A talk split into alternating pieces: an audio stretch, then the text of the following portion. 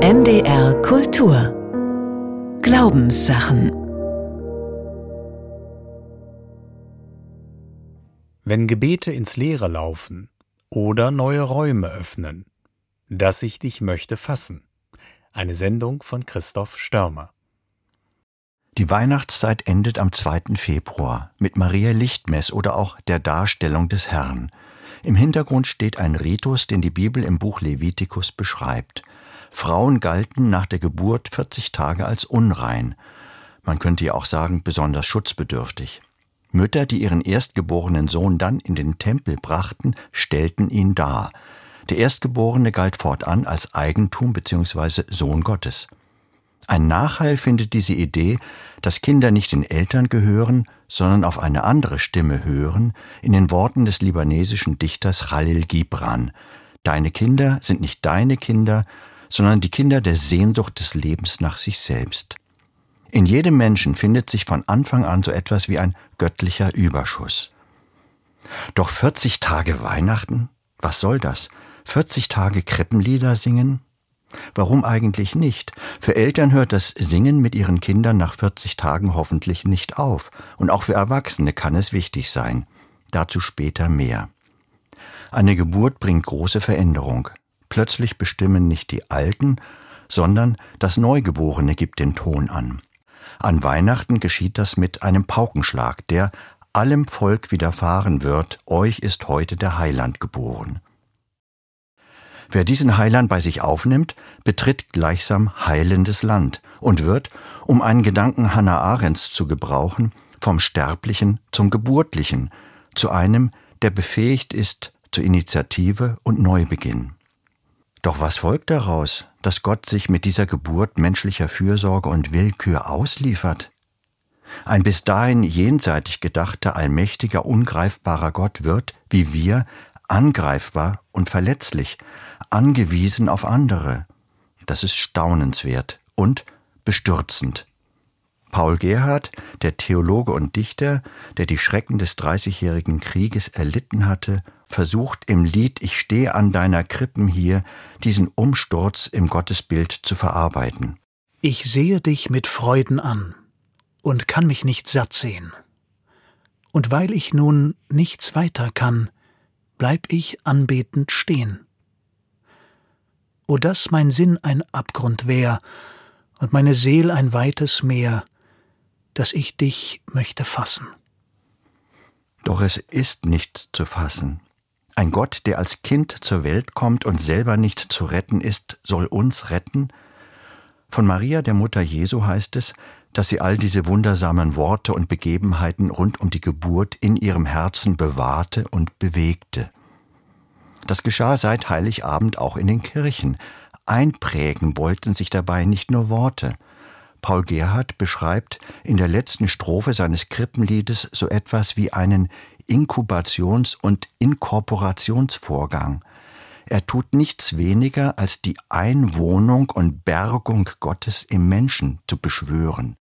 Eins aber hoff ich, wirst du mir, mein Heiland, nicht versagen, dass ich dich möge für und für, in, bei und an mir tragen.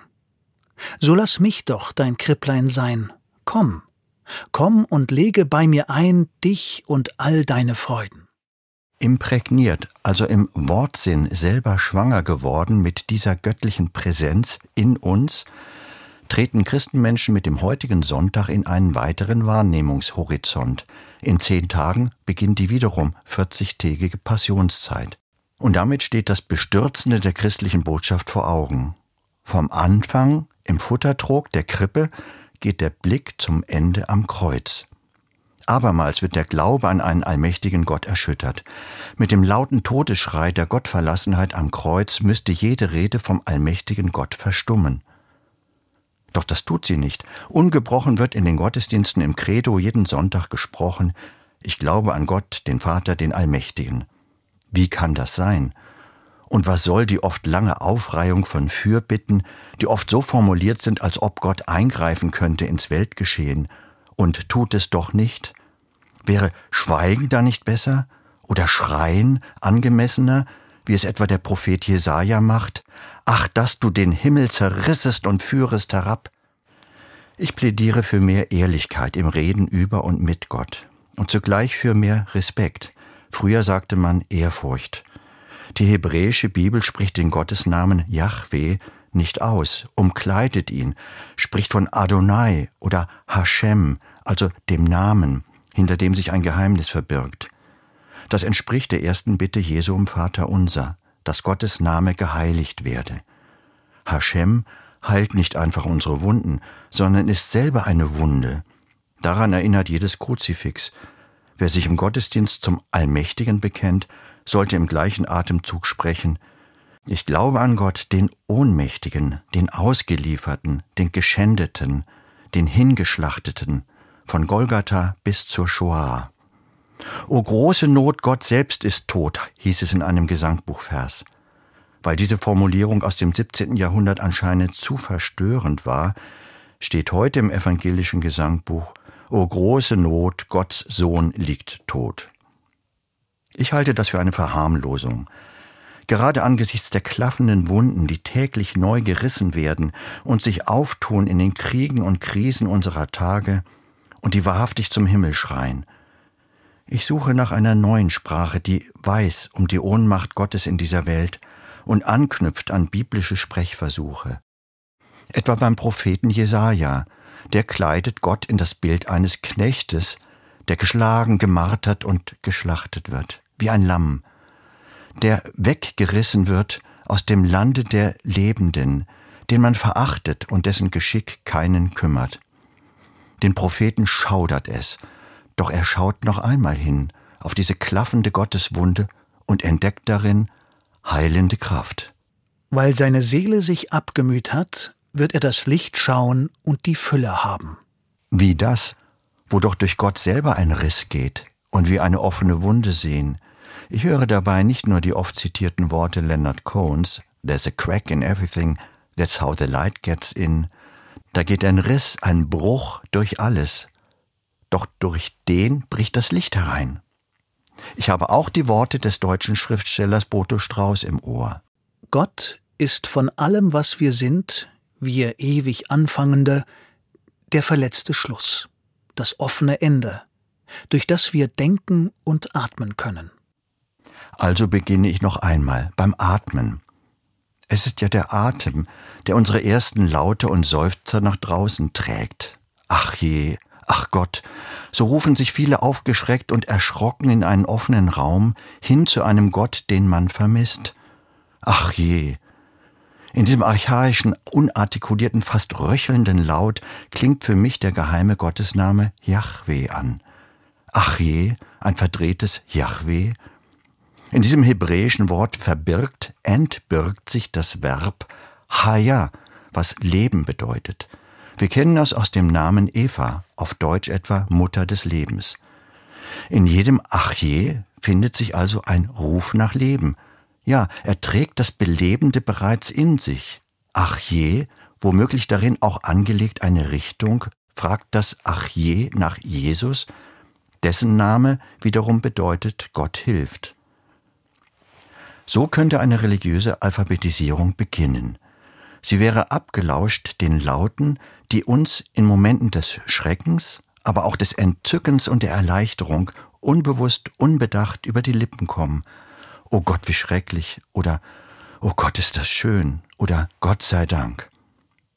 Ich wünschte, wir scheuten weder Anmut noch Mühe, weder Leidenschaft noch Verstand, um neu und weiter zu buchstabieren, was in solchen Momenten raus will, um Worte ringt und über unser kleines Ich hinausgreift. Es würde uns menschlicher, mehr noch göttlicher machen, indem wir in uns gehen und dabei tief einatmen und indem wir aus uns herauskommen und dabei kraftvoll ausatmen, gern mit Stimme und Klang, sind wir bereits auf einer heilsamen Spur, womöglich Gottes Spur. In einem der fünf Mosesbücher heißt es, Gott sei der lebendige Atem in allem Fleisch. Und dieser Atem, im Hebräischen steht hier das Wort Ruach, was auch Geist bedeutet, kann uns das Beten lehren. Ja, der Geist, der Gottes Atem betet schon in uns. Paulus bekennt in seinem Schreiben an die Gemeinde in Rom Wir wissen nicht, was wir beten sollen, wie sich's gebührt, aber der Geist selbst tritt für uns ein mit unaussprechlichem Seufzen. Der Geist hilft unserer Schwachheit auf. Ich finde das tröstlich. Selbst der so sprachmächtige Apostel und unermüdliche Missionar der ersten christlichen Gemeinden kommt ins Stottern, wenn es ums Beten geht. Und wie sieht es heute aus, wo der Glaube an einen Gott schwindet und die Bibel als Buch der Bücher weitgehend unbekannt ist? Vielleicht öffnen sich da, wo nichts mehr ist, neue Türen.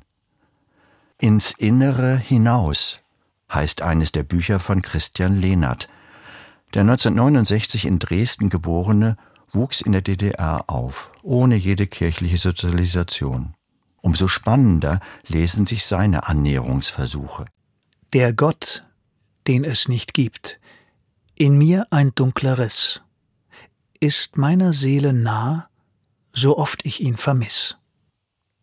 In dieses Vermisste hinein sprach auch Paul Celan, der in Tschernowitz, der heutigen Ukraine, geborene Schriftsteller, dessen Eltern im Konzentrationslager starben. In einem Gedicht mit dem Titel Psalm heißt es Gelobt seist du, niemand, dir zulieb wollen wir blühen, dir entgegen. Das sind verstörende Worte. Blühen dem zuliebe, der ein Niemand ist? Man kann sich fragen, ob solche Worte ins Leere, ins Nichts laufen oder neue Wahrnehmungsräume öffnen. Gott als Niemand anzusprechen, wahrt Diskretion, ist aber auch eine Provokation. Und es hält die Lehre aus. Ja, es adressiert sie, ein Nicht oder auch ein noch nicht oder ein noch nicht erkanntes und erschienenes, wendet sich mit Blühkraft, also mit Liebe dem Fremden ganz anderen zu.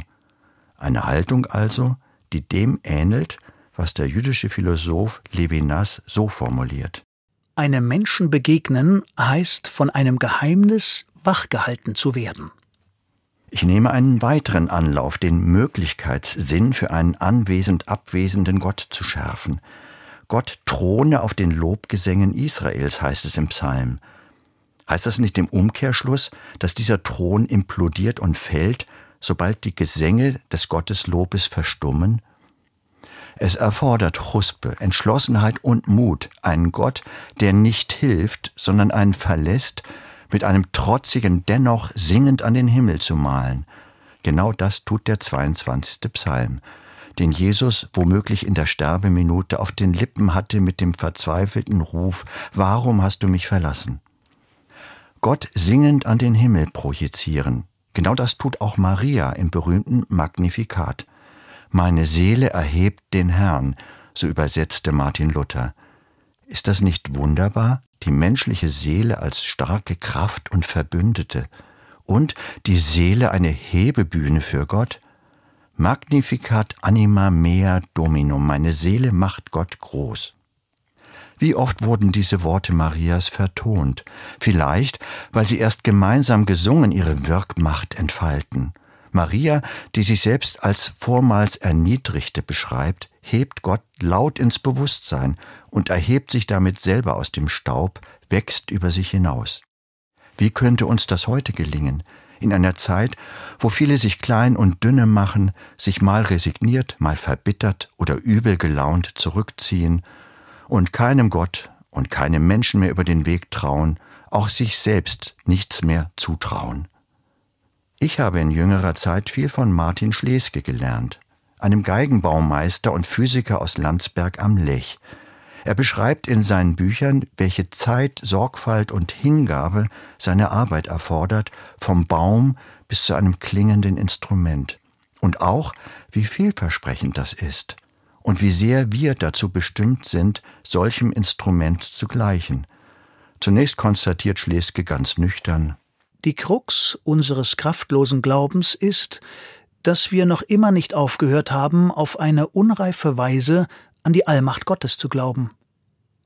Als ein blutender Protest gegen die Verkitschung Gottes und des Lebens steht im Zentrum des Glaubens an Christus der sterbende Gottessohn. Und jeder wird spüren, dass ein kreuzloser Glaube letztlich nahe der Realitätsverweigerung wäre. Der zynische Glaube an eine über alles hinwegherrschende Gottesmacht ist ein frommer Frevel. Es ist ein Glaube, mit dem wir es uns allzu einfach machen, unserer Berufung zu entwischen. Unsere Berufung sei es, zu horchen und mitzuschwingen mit einem Gott, der unsere Begabung zum Lieben wecken will, wie ein Kind es kann. Wenn die Bogenkraft die Saiten einer Geige in Schwingungen versetzt, dann erfüllt sich in eben diesem Augenblick, wozu das Instrument erschaffen ist. Es beginnt zu klingen. So ist es auch mit der Kraft, die das Neue Testament Charis nennt, die Gnade. Sie ist die wirksame Gotteskraft, die das Leben zum Klingen bringt. Charis ist ein Zustand, der zunehmen kann, dessen Wirksamkeit man aber auch verlassen und verlieren kann. Es liegt also an jedem Einzelnen, wie gottlos oder gotthaltig die Welt ist. Man kann verstimmt durchs Leben laufen, andere mit schrillen Tönen niederbrüllen oder verstummen. Doch wir verlieren uns, so sagt es Martin Schleske, wenn wir uns nicht stimmen lassen. Wir verfehlen uns, wenn wir nichts tun für das je eigene Charisma, um dieses einzubringen ins Zusammenspiel mit anderen und mit Gott. Und hier kommt das Gebet ins Spiel. Wenn ein Instrument verstimmt ist, klingt es nicht besser, wenn man umso angestrengter spielt. Wenn Sorgen uns verstimmt haben, sollen wir uns nicht noch mehr anstrengen, sondern uns stimmen lassen. Das Stimmen ist durch nichts zu ersetzen. Wir gehen in den inneren Raum, wo unser Geist Gemeinschaft mit dem Geist Gottes hat. Es ist das innere Heiligtum, wo wir erinnert, ermutigt, ermahnt, getröstet und gelehrt werden. Beten heißt gestimmt werden.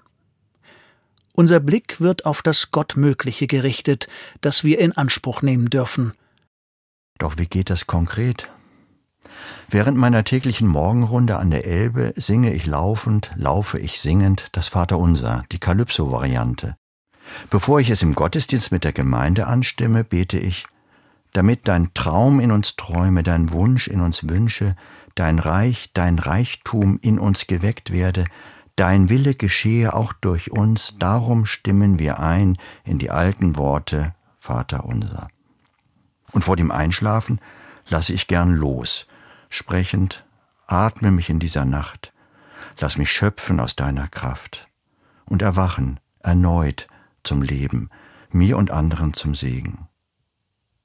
Ich merke, solche persönlichen Rituale öffentlich zu machen, ist etwas peinlich.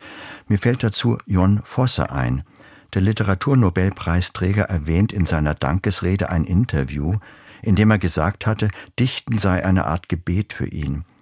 Zunächst habe er sich gründlich geschämt dafür, doch dann bekennt der Norweger Schreiben ist für mich Zuhören. Ich lausche mich voran. Da ist ein anderer in mir. Als Schriftsteller bin ich derjenige, der ihm zuhört. Zum Schluss dieser Sendung, wenige Tage nach dem Nationalen Gedenktag für die Nazi-Opfer, will ich mich verneigen vor Etty Hillesum. 80 Jahre nach ihrer Ermordung in Auschwitz am 30. November 1943 kam ihr posthum gefundenes Tagebuch in einer stark erweiterten Ausgabe neu in den Buchhandel. Die damals knapp 30-jährige Autorin hinterlässt darin ein Sonntagmorgengebet, das ich oft in Gottesdiensten gesprochen habe. Es sind bange Zeiten, mein Gott. Ich muss dir eines versprechen, Gott, ich werde dir helfen, dass du in mir nicht schwindest. Aber dieses eine wird mir ständig deutlicher, dass nicht du uns helfen kannst, sondern dass wir dir helfen müssen und durch dieses Letztere uns selber helfen. Es ist das Einzige, worauf es ankommt, ein Stück von dir in uns selbst zu retten, Gott. Und vielleicht können wir auch daran mitwirken, dich in den heimgesuchten Herzen anderer aufzugraben. Wenn Gebete ins Leere laufen oder neue Räume öffnen, dass ich dich möchte fassen. Sie hörten eine Sendung von Christoph Störmer. Neben dem Autor sprachen Henning Hartmann und Martina Kote. Zu hören und nachzulesen im Internet unter ndr.de-kultur und auch in der ARD Audiothek. Am kommenden Sonntag in den Glaubenssachen musikalische Frömmigkeit, wie Musik uns mit der Religion verknüpft. NDR Kultur